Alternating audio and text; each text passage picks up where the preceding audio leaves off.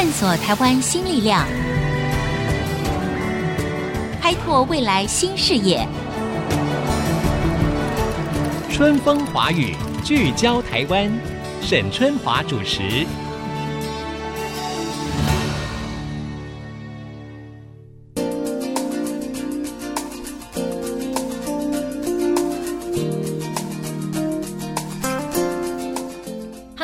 各位听众，大家好，欢迎收听《春风华语》，聚焦台湾，我是节目主持人沈春华。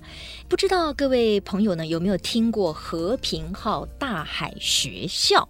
这是一艘船还是一个学校呢？为什么要叫和平号呢？好了，我们今天在节目当中就要跟大家来说一个属于年轻人追求理想，而且试图用更高的视野，让自己跟国际之间有所互动的可能性。故事是这样子的哈，我们先从讲故事开始，就是在一九八三年的时候，嗯、那么有一群日本的大学生呢，诶，日本大学生哦，他们不满意自己的政府对二次大战的侵略责任是采取一种回避的态度哦。这个很好，很有正义感嘛，对不对？所以他们就自行组织了一艘名字叫做“和平号”的船，然后呢，他们就去航行一些城市，哈，前往曾经被卷入战争的亚洲国家。那希望呢，能够深度的了解当地的战争经历，还有他们之后战争可能对当地的一些影响等等。好，那么“和平号”后来就发展成了一个国际的非营利组织来，就是所谓的 NGO 哈。那么他们。每年执行推动世界和平的教育计划，那么台湾的年轻人呢，现在也加入成为其中的一员哈，登上了和平号大海学校。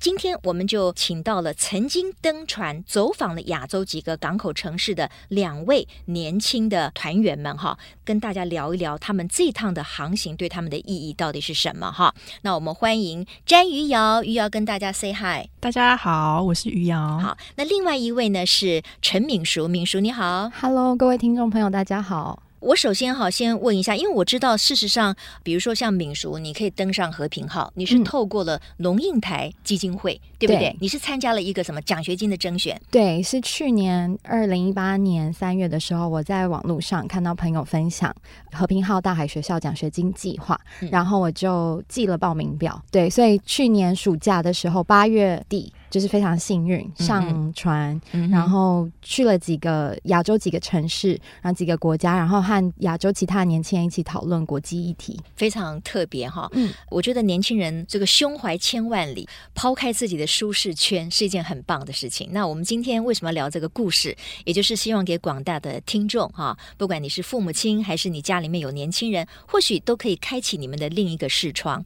那刚才敏叔提到了，他是参加龙应台基金会的甄选。所以你有机会不用出钱嘛，对不对？哈对，因为这个航行要十几天吗？十九天，呃，十九天。好，这个当然要费用嘛，对不对？嗯、所以龙应台基金会就帮你支应了这次的这个费用哈。那我们现场的这一位余瑶呢，詹余瑶，他事实上就是龙应台文化基金会的工作人员。对啊哈。那余瑶可不可以谈一下，就是说为什么龙应台文化基金会跟那个和平号中间会有这么一个合作的关系？嗯对，基金会是在二零零五年成立的。那时候，龙老师他跟他一群的朋友们看到台湾当时的状况，就不希望年年轻人就像沈姐说的，嗯、被局限在台湾与台湾的议题，只看到内部的一些事情，嗯、所以会希望台湾人。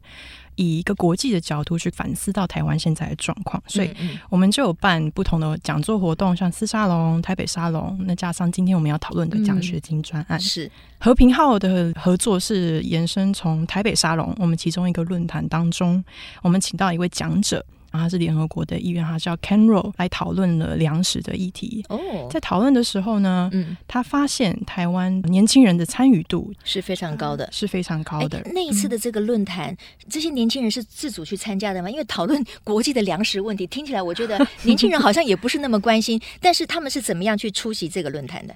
其实我们的活动就是台北沙龙都是公开报名的，所以不管是任何年龄层、什么样的人都可以。他如果对那个议题有兴趣，就可以报名。所以事实上。当时的你说的联合国的那一位，他就发现说，哎，台湾的年轻人其实对于这样的议题，居然有高度的兴趣跟参与，所以就结合了龙应台文化基金会跟这个和平号，让这个双方有合作的这个机会。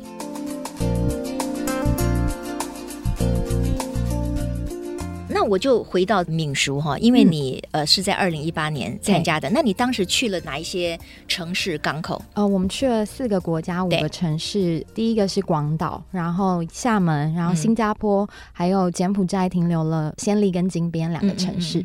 对，那我们如果先聊一下厦门好了哈，比如说你到了厦门，嗯、你们这群年轻人做了什么？呃，我们在厦门去参访了厦门大学，嗯，然后当地的学者就是跟我们分享海洋生态，他们在专注的议题，嗯嗯，对，就是我们常常都在讨论环保的时候，可能就只有讨论路上的环保议题，可是没有讨论到海洋的，嗯，所以在那边他们就让我们知道，其实我们在不管是食用鱼类，对，然后也要去挑选呃。深海或是养殖，然后我们还去参访了一个就是养殖场，嗯，对，然后看他们是怎么样用比较生态的方式，用环保的方式去。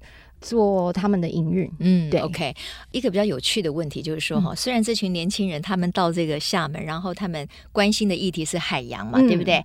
那事实上有很多国家都有关注到我们对于海洋的这些鱼类的滥捕，哈，对，是一个很严重的问题。嗯，所以呢，大家也都有意识到，就是说我们也需要给海洋的这些生物呢足够的时间来孕育，对，对不对？不然的话，我们对他们穷凶恶极的截取，那事实上最后受害的其实就是人类本身。那对于海洋的生态也是一个非常严重的破坏。不过我说有一个有趣的哈，因为你们去研究那个海洋议题，可是你们还没有讨论之前，你们就先吃了一顿海鲜嘛。对 不对？那你们看到一大堆海鲜在那边，你们会不会觉得说，哎，这有一点奇怪的感觉？因为可能船上是有各国来的学生，是，所以我觉得像日本人啊、台湾人，或是东南亚靠海的，大家都会觉得很习惯。但是我们上面有一个呃学生是来自印度，uh huh. 然后他是完全是吃素，平常也没有什么机会看海鲜，所以他在那一场盛宴里面，他是非常惊吓的。然后我们才发现，哎，原来我们很习以为常的事情，对别人来说其实是很不一样的。嗯、对，然后等我们吃完了以后。再去大学的时候，就发现，哎、欸，其实我们在吃那些东西的时候，有好多其实应该要提前思考的事情。嗯嗯嗯，对，嗯、呃，我们在吃的时候有没有多做一些思考？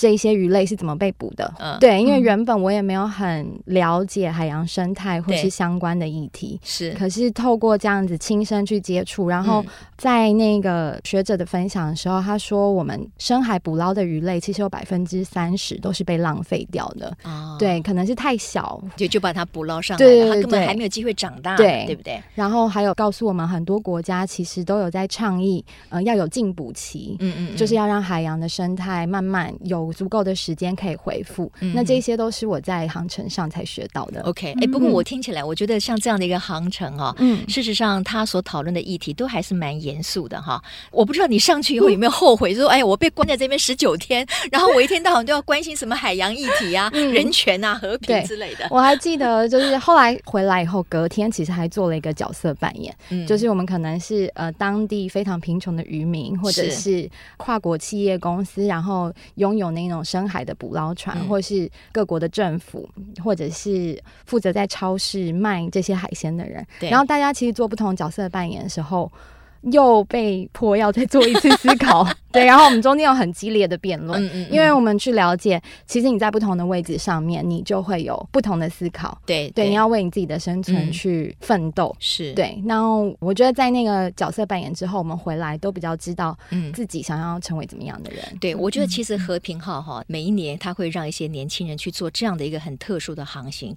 当然，不管怎么样，我觉得一定是会开拓这个年轻人的眼界。所以当你看的。事情更多了，你思考的层面有所不同的时候，那你再回到你自己的住居地，你当然会对很多事情的看法啦，或者是想法啦，你就会产生一些质变，对不对？嗯，就会影响你未来做事情的一个方向。那我想这是一个非常正面的刺激哈。嗯，那我们在现场的呢，还有龙应台文化基金会的詹于瑶。那你先说说你在船上你最印象深刻的际遇是什么？其实刚刚敏淑分享很有共鸣，对，因为他们下船看到了不同人所经历的一些困苦。苦，可是，在船上它是一个盈利性的游轮，嗯、对，所以我们船上其实都是吃自助餐，就是 buffet。哦、那我们那时候就有个学生，因为他是其中一个功课，就是希望能在船上开始什么运动。嗯，那我们那时候就有开始一个叫 Zero Food Waste，就是零、哦、零食物浪费、食物浪费的一个运动。那、嗯、希望每一个人，不管是船上各个年纪的人，都会去思考说自己吃的东西有没有剩，嗯、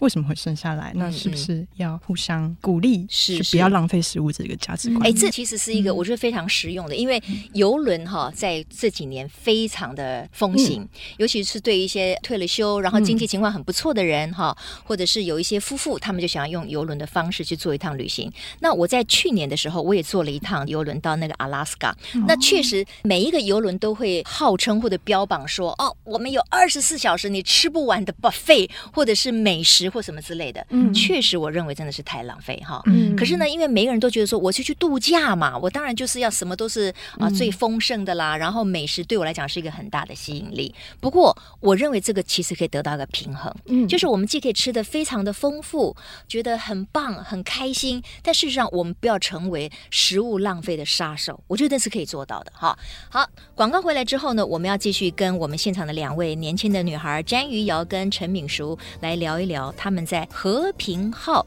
算是一个游轮哈，但是对有一群年轻人来讲，他们所做的是一个比较特殊的航行。那到底在这个航行上面，他们还有哪些观察呢？我们广告之后再回到春风华语，聚焦台湾。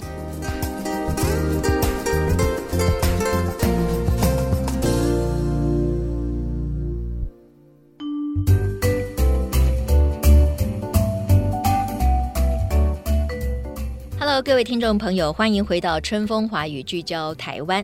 那我们今天呢聊到的是有一个和平号大海学校，那么它让年轻人呢可以开拓眼界，或者是说呢我们去关注可能过去我们不是那么关注的一个全球化议题哈。刚才我们提到了，像有很多的年轻人他上到的这艘船以后哈，参加了所谓的和平号大海学校，可是因为来自不同的国家嘛，我就请这个于瑶来谈一谈哈。嗯、你那次去有来自几个国家的人？十八个，十八个国家。总共是几个人？三十六个学生。OK，三十六个，但是来自十八个国家。对对对。换句话说，每一个国家大概就是一两位而已哈。所以你们如何去克服这种文化上的差异呢？有没有什么故事可以聊一下？有，当然有。我们在船上讨论不同议题，跟下船讨论议题的时候，大家其实都会反思到自己国家。那时候去缅甸的时候，他们是在抗争自己的自由民主，哦、他们有组织在做这件事情。那每一个国家都有他自己民主的发展。嗯嗯。那台湾身为一个很幸运的国家，民主是很发达，你自由权很多。嗯嗯。所以我们上船后讨论会比较有一些个人的故事跟成长经历，去反思民主这件事情。对，通常我们年轻人在。一起也好哈，我们比较少会去碰触非常敏感的政治议题，因为谈到了政治议题，每一个人就泾渭分明嘛。嗯、那我不知道在船上来自十八个国家的年轻人，会不会也对政治的敏感议题感兴趣？那你们怎么样去交谈这一块？嗯，其实看到很多不同年纪的学生参与度也会不太一样。我们那时候讨论到的是，嗯、呃，韩国的 unification，南北韩统一啊。对，那时候这个议题，我们有很多学生是韩国来的，嗯、他们就会很积极的想要参与，因为是自己国家嘛。是是。那别的国家就会感受到这个强烈性，嗯、所以我觉得船上的氛围会让你想要参与去加入他们。Uh、huh, OK，但是比较不会产生对立或冲突嘛？嗯、对立冲突也会有，可是因为我觉得年龄层比较。年轻的话，你比较会去化解它。不管是有有冲击，你明天早上起来还是会看到同样的人，同样的脸，所以所以暂时要妥协一下。对对对。不过我觉得哈，如果说参加这个和平号上面，尤其是你们这个青年团嘛哈，因为这个和平号，现在我懂了，它其实也是一艘游轮嘛。不然我在想说，你们怎么可能年轻人有办法去买一艘游轮呢？不可能嘛。所以它背后其实还是有船公司在经营的。嗯。所以除了年轻人。上去可能是有一个所谓大海学校这样子的议题之外，那还有其他的人参加了，让整个船可以运作嘛？对，这个是不是也请敏淑提一下？对，这个游轮是可以容纳一千四百多人，嗯嗯，然后我们这一次大海学校的学生就只有十九位。在大海学校里面，他也就是会给我们一些挑战，就是我们怎么样把我们关注的议题，让这些游客也知道。我那一组有四个人，就是有我一个日本女生，一个东帝汶的女生，还有一个文莱的男孩。嗯，那个文莱的男孩他是同性恋啊，对，他也会谈到文莱对于同志的议题是怎么样来处理，对不对？其实就是文莱还是穆斯林国家，是是，然后比较保守，对。然后那时候他已经知道他们国家在修法。可能会就是让同性恋会有刑罚，嗯嗯，对，所以他其实一直都非常压抑。他到了船上以后，其实很想要了解其他国家的人是怎么看这个议题，然后别人是怎么对待这些事情，然后他也很想要分享他自己亲身的转变，嗯嗯嗯，给大家听。可是船上其实有很多日本人，或者是台湾人，或者是其他东南亚国家的人，大家有的人就是对这些议题不太熟悉，所以我们也去访问其他的乘客，他们。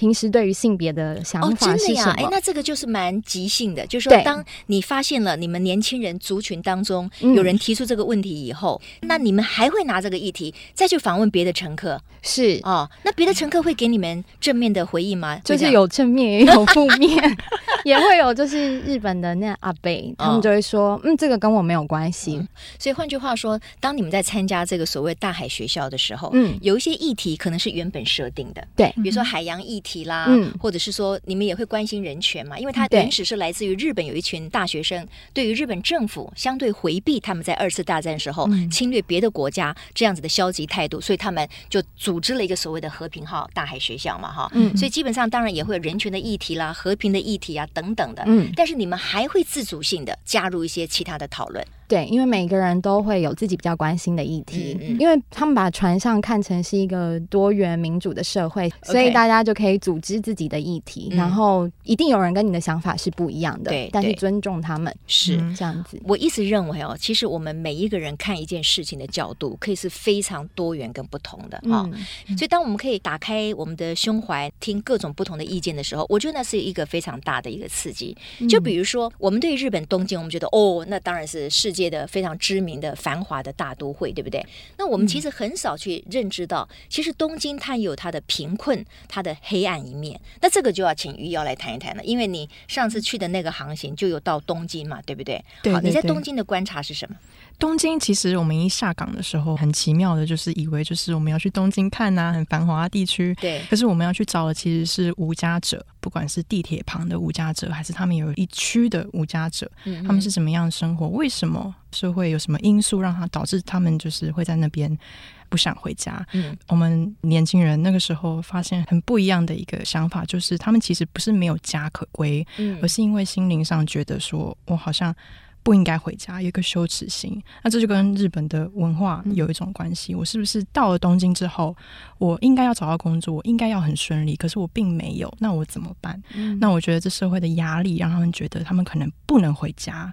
第二个，我们看到的就是那时候东京的系统其实有很多很多人是在帮助这些无家者重新进入社会。那这是有帮他们定期煮饭的呀，或者是照顾他们医疗的呀，或者是心灵上的一些服。到，那我们就是一路东京这样看过去，是。嗯，很全面性的了解到无家者这个议题在东京是为什么会这样。对，嗯，这个其实对于我们自己的国家来讲，我们其实也有相同的参考价值。嗯，因为其实我们看到有一些所谓的流浪汉啊，或者是无家可归的人，他们可能就睡在地下道啊等等的哈，嗯，不见得是他真的无家可回，而是他的心灵跟那个家可能已经产生了很大的鸿沟，或者就像刚才余姚所说。说的，他基于一种对自己的尊严，或者是他觉得交代不过去，他好像无法面对那个家庭了。嗯、那这个其实是一个很重大的社会问题，哈。嗯，当我们认为说，哎呀，怎么我们这边有这么多的流浪汉无家可归的时候，哎，我们从别的国家里面看到了类似的情况，嗯、那我们就可以探索它背后的原因，啊、嗯，给我们作为一些参考。嗯，那我觉得这个对于年轻人来说，其实都是帮助他们更广的来看待事情。那我觉得他们的判断力。或者是他们的竞争力，或者是耐挫的能力，我觉得就会增加了。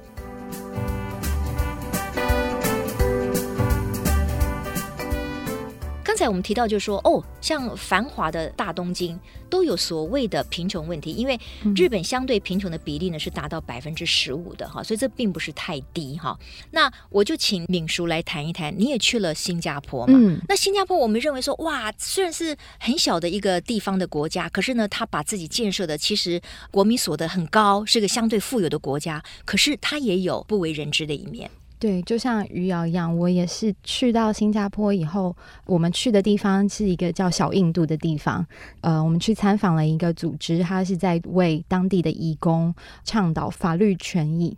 去到那边才发现，原来新加坡有非常非常多的义工，然后大部分是从孟加拉来的。嗯、对，那他们没有最低薪资的保障，是。然后常常如果遇到工伤或者是有一些跟雇主的纠纷的时候，嗯、其实他们是没有人可以帮他们做那一些处理，所以这个组织挺身而出，然后他们在小印度有跟一个餐厅合作，嗯、就是免费让那一些没有办法吃饭的工人可以到那边吃饭，然后。在那边吃饭的时候就填一个问卷，对，就是问你是从哪里来的，然后你有没有需要什么样的帮忙跟服务。从那边就是外展，然后他们有一个小小的办公室，让那一些工人还在等待那个法律追溯一些权利的时候，可以去到那边休息。其实我觉得那非常冲击，因为我之前没有去过新加坡，是然后每次听到或是看大家 po 的照片，嗯、都是那个狮子就会喷水的那个，很漂亮，对，对，很繁荣的一。对，很先进的城市，但是我们才发现，就是有将近三分之一的人口，嗯，其实都是外籍移工，嗯，但是他们是没有办法去那些很漂亮他们建造的那些高楼大厦居住，或者是使用那些服务。嗯，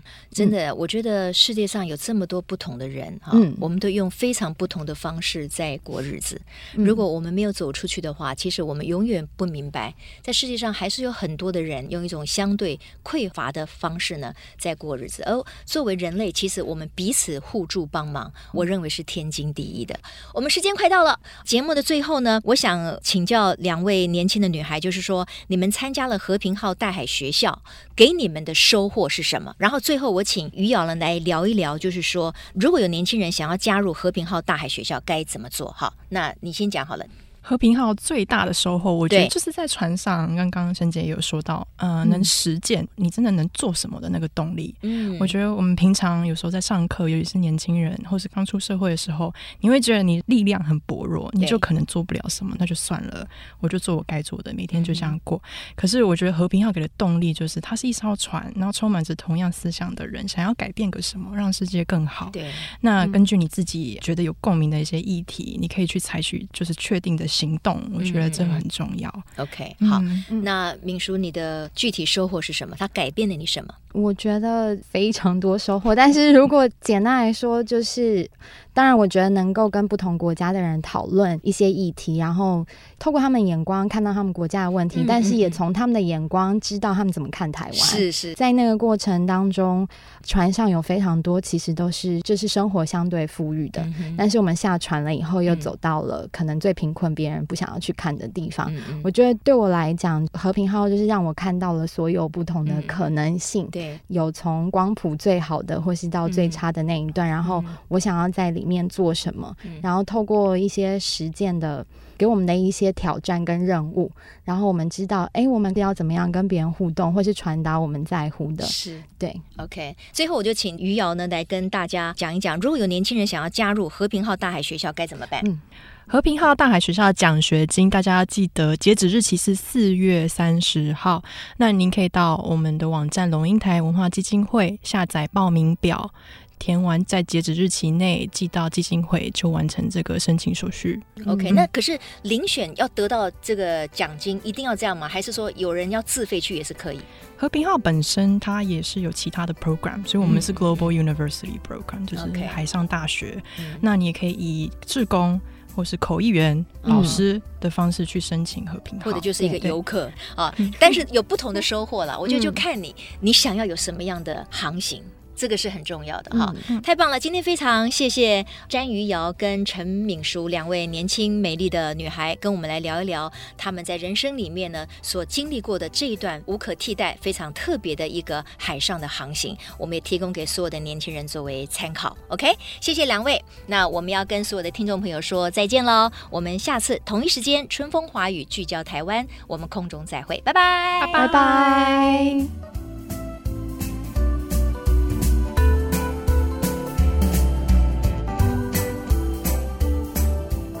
本节目由世界先进机体电路赞助播出，探索真相，开拓未来。世界先进机体电路与您一起聚焦台湾。